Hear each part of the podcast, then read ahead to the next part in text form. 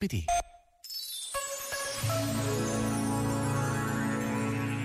Caminhar faz bem. Faz bem ao coração, aos músculos, aos pulmões. Causa bem-estar.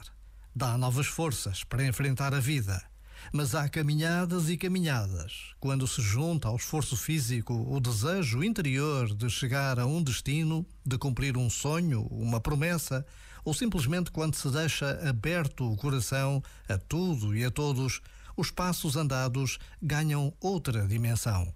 Tornamo-nos peregrinos, gente que caminha com Deus e para Deus. Boas caminhadas.